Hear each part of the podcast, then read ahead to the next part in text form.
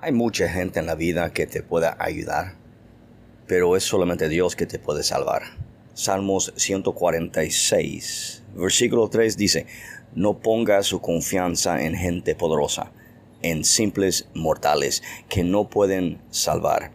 Es una verdad tremenda que si tú andas con la gente correcta, a lo mejor hay puertas y oportunidades que va a llegar a ti que te ayuda a avanzar en la vida y conquistar ciertas fronteras.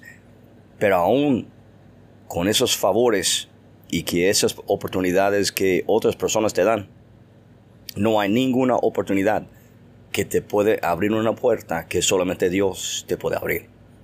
Estás llegando a un tiempo en tu vida donde Dios quiere mover poderosamente, milagrosamente en tu vida. Es tiempo de poner tu confianza en Cristo Jesús.